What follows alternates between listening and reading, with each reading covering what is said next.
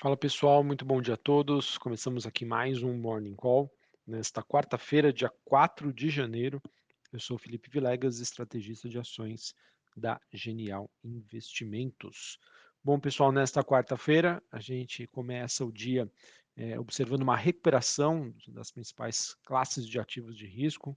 Temos bolsas subindo, dólar se enfraquecendo, fechamento da curva de juros no mundo desenvolvido, porém é, duas commodities importantes como o petróleo e o minério de ferro apresentando aí um dia negativo. Tá? O, o, inclusive, né, o petróleo que acaba apresentando neste momento uma queda de mais de 2%, ele que volta a ser negociado na faixa dos 75 dólares o barril.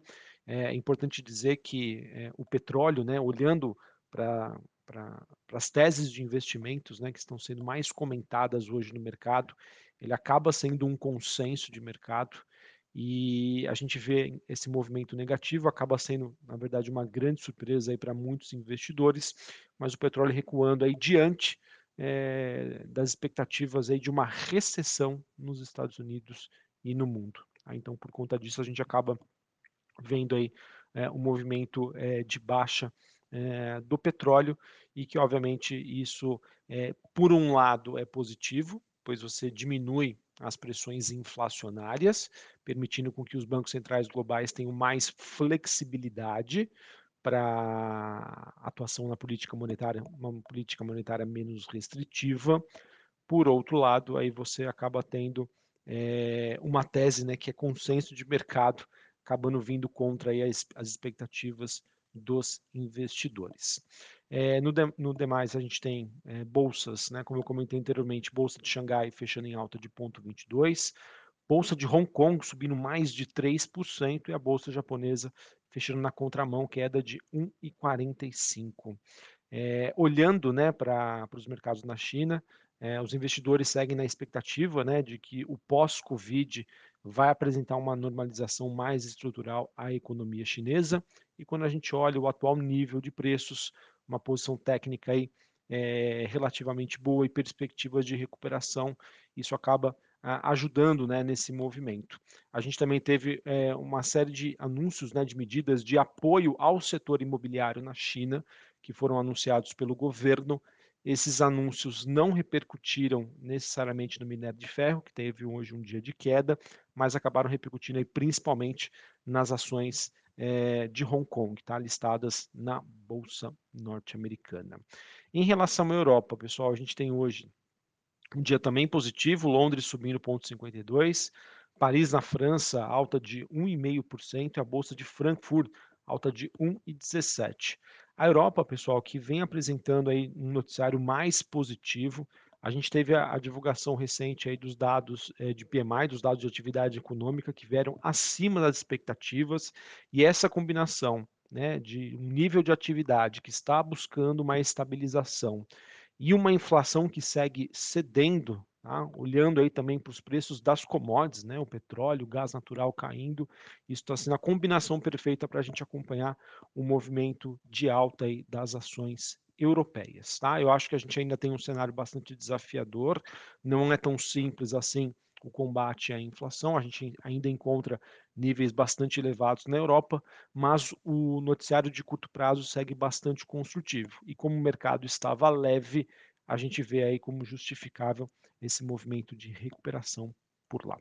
Nos Estados Unidos, S&P subindo 0,35, Dow Jones subindo 0,23, a Nasdaq subindo 0,5%. Tá? Nos Estados Unidos, é, que hoje tem uma agenda é, com destaque para a divulgação dos dados de, de empregos de ADP, né, que é um principal indicador antecedente nos Estados Unidos, para o payroll, que vai ser divulgado na próxima sexta-feira, e a gente também tem é, a divulgação aí da ata do FONC. Em relação, com relação a, aos dados sobre o mercado de trabalho, pessoal, eles são essenciais para o mercado, para o investidor entender se existe espaço para uma flexibilização de política monetária mais restritiva nos Estados Unidos. Se esses dados mostrarem uma acomodação, um arrefecimento do mercado de trabalho, isso vai fazer aí com que a gente tenha mais um fechamento da curva de juros, o que acaba sendo positivo para a precificação aí das ações, principalmente que acabam tendo uma correlação inversa com a taxa de juros nos Estados Unidos, no caso, as ações de tecnologia. Tá? Por enquanto, a gente observa né, o mercado é, optando por um posicionamento em ações mais defensivas, o que justifica aí essa, esse medo ainda que o investidor tem em relação a uma recessão nos Estados Unidos. Beleza? Sobre o dólar DXY, o dólar contra uma cesta de moedas, queda de 0,5% hoje, ah, na faixa ali dos 104 pontos. O dólar, pessoal, que hoje, ontem, né, acabou tendo um movimento de valorização, mas isso acabou acontecendo aí diante da desvalorização aí das commodities como um todo. Pessoal, o mercado eu vejo que ainda está buscando um certo ponto de equilíbrio, olhando para as narrativas e dos temas que estão sendo discutidos em 2023, que envolvem expectativa né, de, da reabertura da China, recuperação econômica por lá, ao mesmo tempo que o investidor precisa entender o processo de desinflação no mundo, como vai ser as, as necessidades de atuação de política monetária no mundo desenvolvido e se isso vai ou não causar recessão. Tá? Então a gente fica aqui comentando sempre, tentando achar alguma justificativa, mas é aquilo, tá? Pode ser que não necessariamente a gente vai encontrar essa justificativa, um dia a gente vai estar tá falando uma coisa, outro dia a gente vai estar tá falando outra, mas entendam que esses temas ainda vão gerar grande volatilidade. Foi o que eu disse aí nos, num dos nossos primeiros morning calls aqui de 2023. Acredito num primeiro semestre de grande volatilidade, mas que vai premiar aquele investidor que conseguir tomar as melhores decisões no segundo semestre, sendo um semestre mais direcional e que, no caso, as teses né, que a gente sempre comenta aqui com vocês devem se consolidar. Ok? Bom, pessoal, para encerrar aqui falando sobre Brasil, é, a gente teve aí mais uma vez uh, um pregão negativo para a Bolsa Brasileira ontem, na terça-feira, forte pressão aí para os ativos locais, ou seja, queda das ações, é, valorização do dólar frente ao real e abertura da curva de juros. Tá? Infelizmente, isso acabou acontecendo devido às novas declarações em relação à revogação e ou possíveis alterações na reforma trabalhista e na reforma da Previdência. Tá? A gente teve aí o Carlos Lupe, ministro da, da Previdência, afirmando que vai provar que a área ela não é deficitária. É, ele também que acabou prometendo uh, acabar com a fila do INSS, é, e a gente teve o ministro do Trabalho dizendo que as mudanças na lei trabalhista serão negociadas com sindicatos e, e, e empregadores. A gente teve também o governo eh, analisando e estudando perdoar a dívida de quem utilizou o Auxílio Brasil para empréstimo consignado, de acordo aí com a matéria do Estado de São Paulo. Esses recursos que foram liberados às vésperas do segundo turno da eleição presidencial e hoje estariam em torno aí de 9,5 bilhões de reais, segundo o relatório do grupo de transição, ou seja, pessoal, mais um motivo aí para aquela equação receitas versus despesas, né, esse, esse diferencial aumentar, o que acaba sendo negativo para a percepção do mercado sobre a trajetória de juros aqui no Brasil.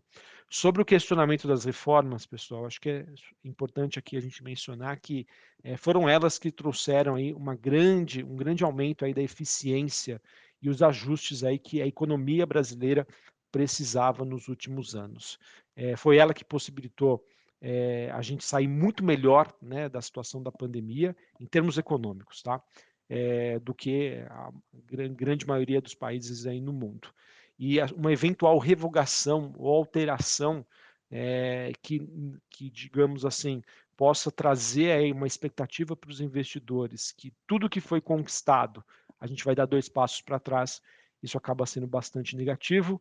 Não é à toa tá, que a gente viu aí é, Bolsa Brasileira ontem né, caindo forte, queda de mais de 2%. É, real, que em 2023, olhando para as principais moedas, já é considerada a pior moeda em termos de desempenho, e a gente tem aí uma abertura aí forte da curva de juros que volta a precificar é, para o longo prazo uma taxa de juros média acima dos 13% que acaba sendo muito negativo para a economia brasileira e também para a precificação das ações ligadas à economia doméstica. Beleza? Agora sim, só para encerrar, falando sobre o noticiário corporativo, a gente, a gente, teve uma matéria do Valor dizendo que a Ambipar, é, empresa né, ligada à questão ISD, né, controle de resíduos, é, preocupação com o meio ambiente, ela anunciou que pretende reduzir o ritmo de aquisições em 2023. A empresa, né, que é considerada uma máquina né, de aquisições é, pós o seu IPO, que aconteceu nos últimos anos, e obviamente diante das condições financeiras esperadas aí para esse ano, ela está colocando aí o pé no freio. Tivemos também a BR Properties, ela que irá propor na Assembleia Geral Extraordinária um grupamento das suas ações, na proporção de 40 para 1. Tá? O objetivo disso é, no caso, aumentar o valor das suas ações, o valor nominal, mas lembrando que não existe nenhuma alteração sobre o valor da companhia, tá? É uma questão apenas de ajustes de preços. Uh, a gente também teve uma matéria do Valor Econômico dizendo que a Melius vai precisar contornar aí um poison pill, né, uma pílula de veneno, que é um mecanismo de proteção para minoritários e que está dificultando e que vai, com o objetivo de dificultar essas ofertas hostis ela vai precisar contornar isso para conseguir fechar o seu acordo com o Banco Votorantim, que foi anunciado no último dia 30 de dezembro. Tivemos também a Gol, ela que está prevendo aí um prejuízo por ação de R$ 2,3 é, para o seu próximo resultado, com uma margem operacional no último trimestre estimada em aproximadamente 20%. Eletrobras aprovou um programa de recompra de ações de própria emissão, é, serão recompradas então até 202 milhões de ações ON, 27,6 milhões de ações preferenciais tipo B, que representam aí até 10% do total em circulação. Petrobras recebeu o ofício do Ministério de Minas e Energia informando é, o senador Jean Paul Prats é, como indicado aí para presidente no membro do Conselho de Administração, ao mesmo tempo que o Caio Paz de Andrade, é, que até ontem né, era o atual CEO da companhia, ele acabou renunciando aí ao cargo e ele disse que deve permanecer até que o seu sucessor seja definido. E por fim, pessoal, a gente também teve o secretário executivo do Ministério da Fazenda, o Gabriel Galipo, ele reconheceu que houve um equívoco na reestruturação da ANA nos despachos que foram publicados no Diário Oficial e que trouxe né, uma certa repercussão aí negativa para as ações como a Copasa, Sanepar e Sabesp. Tá? Então ele já disse que isso foi um erro e que vai existir essas correções, então eu vejo que há espaço para uma recuperação dessas ações que foram bastante prejudicadas por conta né, desse susto que o mercado teve em possíveis mudanças e que iam influenciar em possíveis privatizações dessas companhias. Beleza? Bom, pessoal, então acho que era isso que eu tinha para trazer para vocês. É difícil entender como pode ser o movimento hoje da Bolsa Brasileira. Tá? Isso porque nós temos sim o movimento de recuperação das ações lá fora. Tá? A gente vê aí é, bolsas europeias subindo, futuros norte-americanos subindo, fechamento da curva de juros, tá? Então, quer queira ou quer não, a gente fala muito do noticiário local, mas é, a taxa de juros nos Estados Unidos também influencia positivamente a, a, os juros aqui no Brasil, então tem essa influência, o que eu vejo que poderia então ser construtivo para as ações ligadas à economia doméstica e como a gente vê aí as bolsas globais subindo, por que não também as nossas exportadoras, tá?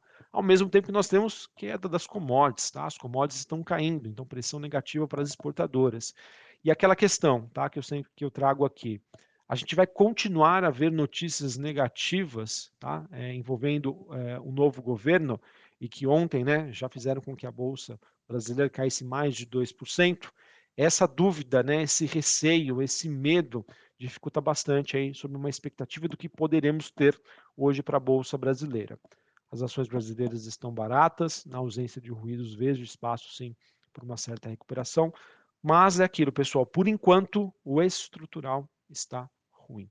Tá? Então, é realmente é bastante difícil, um ambiente de bastante volatilidade, para a gente entender, conseguir entender e interpretar os mercados e tomar melhores decisões. Beleza? Um abraço a todos, uma ótima quarta-feira para vocês e até mais. Valeu!